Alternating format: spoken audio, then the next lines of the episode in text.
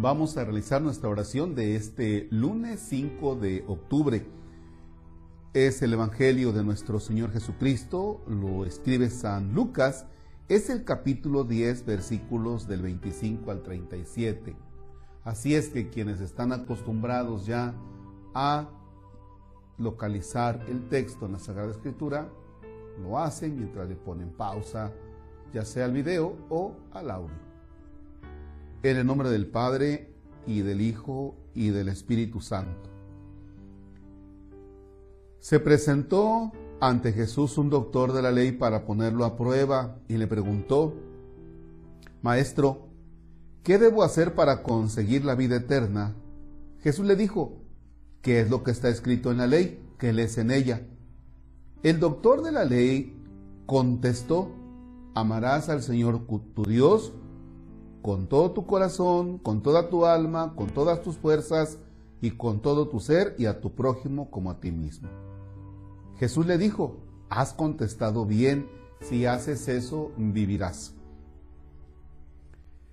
El doctor de la ley, para justificarse, le preguntó a Jesús, ¿y quién es mi prójimo? Jesús le dijo, un hombre que bajaba por el camino de Jerusalén a Jericó cayó en manos de unos ladrones los cuales lo robaron, lo, hirieron y lo dejaron medio muerto. Sucedió que por el mismo camino bajaba un sacerdote, el cual lo vio y pasó de largo. De igual modo, un levita que pasó por ahí lo vio y siguió adelante. Pero un samaritano que iba de viaje, al verlo, se compadeció de él, se le acercó, ungió sus heridas con aceite y vino y se las vendó. Luego lo puso sobre su cabalgadura, lo llevó a un mesón y cuidó de él. Al día siguiente sacó dos denarios, se los dio al dueño del mesón y le dijo, cuida de él y lo que gastes de más te lo pagaré a mi regreso. ¿Cuál de estos tres te parece que se portó como prójimo del hombre que fue asaltado por los ladrones? El doctor de la ley le respondió, el que tuvo compasión de él. Entonces Jesús le dijo, anda y haz tú lo mismo. Palabra del Señor. Gloria a ti, Señor Jesús. Si gustas, puedes poner nuevamente pausa para que des una relectura.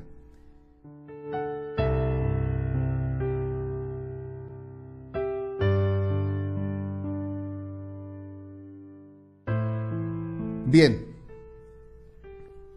Vamos a tratar de desmenuzar este texto. La pregunta que hace este doctor de la ley a Jesús es, ¿qué debo hacer para conseguir la vida eterna? Es interesante que el doctor de la ley está preocupado por algo.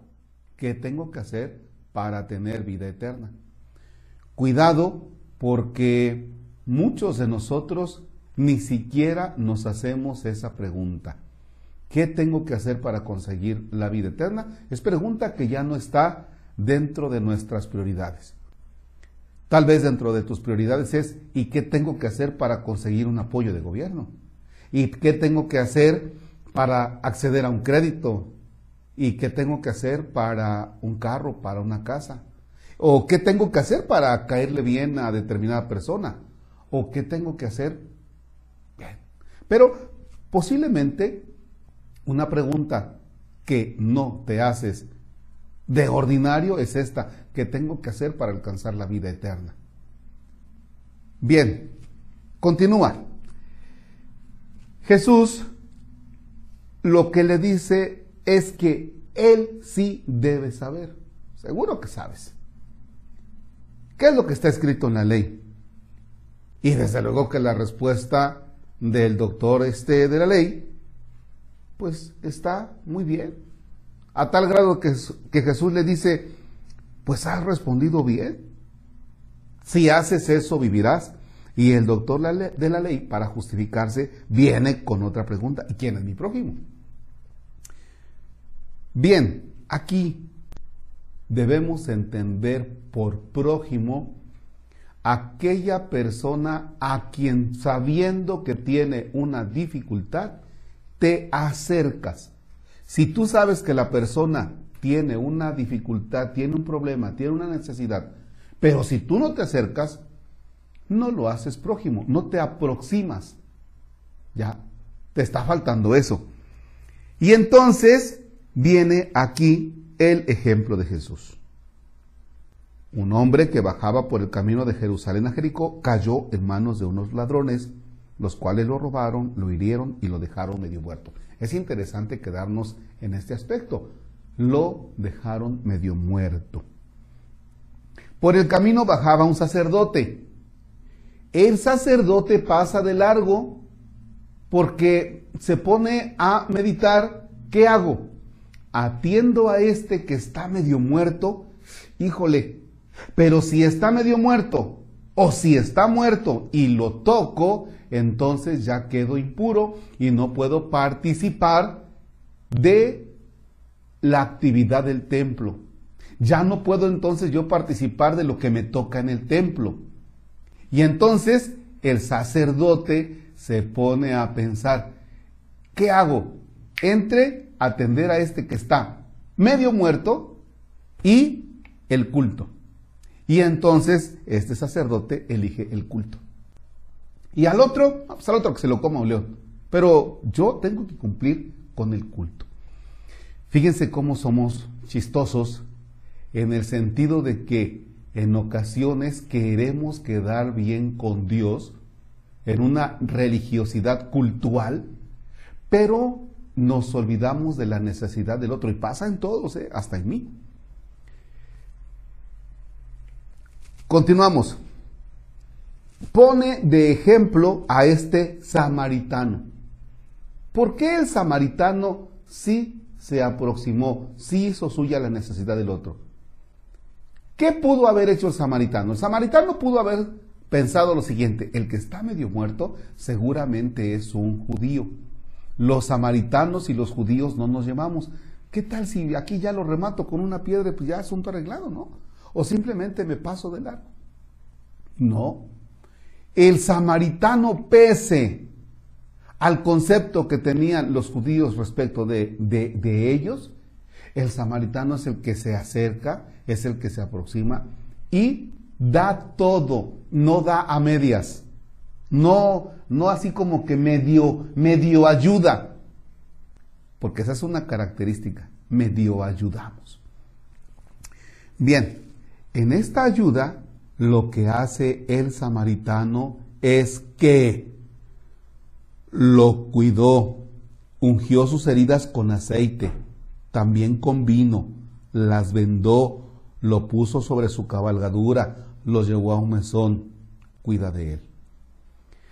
Se ve que lo cuidó durante la noche porque al día siguiente le dijo al dueño del mesón, cuida de él y lo que gastes de más te lo pagaré a mi regreso. Además que ya había sacado dos denarios, es decir, dejó el voucher abierto. Bien. El samaritano no se pone a pensar no analiza, a ver quién será, me conviene, no me conviene, me acerco, no me acerco, se acercó. La actitud ante los demás tiene que ser de aproximarse, de acercarse. Bien, pero estamos en un momento muy interesante de nuestra historia. Mientras que el Evangelio nos dice, hazte prójimo, aproxímate, acércate al que está necesitando de ti, acércate, Hoy nos dice, guarda distancia, no te acerques. O bueno, a dos metros, ¿qué te parece? Entonces, mientras que el Evangelio nos dice, acércate, nos encontramos ahora en la actitud de aléjate o quédate lejitos o guarda sana distancia. Bien, no quiero decir con esto que no debamos guardar la sana distancia. Tenemos que guardar la sana distancia. ¿Para qué? Para esto del virus bueno, vaya bajando y, y hay que cuidarse. Pero el aproximarse, el aproximarse no es tanto en cuanto a lo físico, en cuanto que yo acerque mi, acerque mi cuerpo a donde está el otro, sino mi actitud tiene que ser de aproximarse. Este tiempo de pandemia es un tiempo propicio para hacernos prójimo del otro.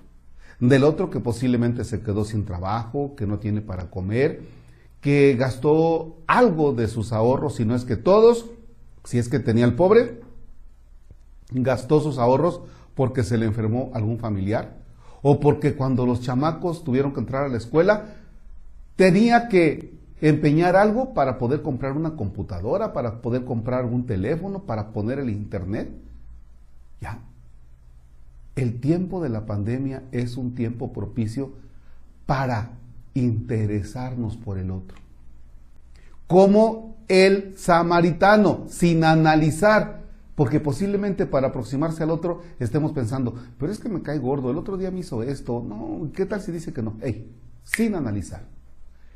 Tiempo propicio para hacerse prójimo del otro. Repito, la pandemia es el tiempo propicio para hacerse prójimo del otro. Decimos, acompáñame, Señor, te doy gracias por todo lo que tú me vas enseñando y porque me vas ayudando a que tome conciencia de que debo hacerme prójimo del otro sin tanto análisis, ayudar al otro a cargar sus desventuras.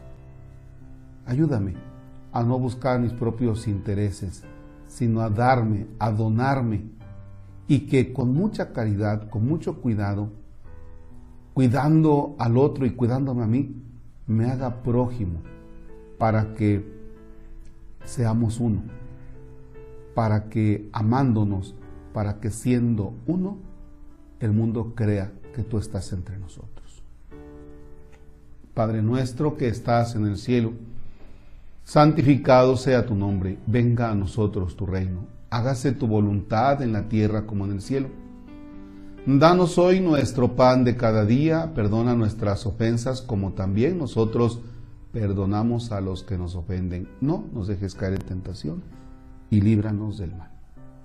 El Señor esté con ustedes la bendición de Dios Todopoderoso, Padre, Hijo y Espíritu Santo descienda sobre ustedes y permanezca para siempre. Octubre, mes del Rosario. Ojalá que hagamos el Rosario en familia. Ánimo.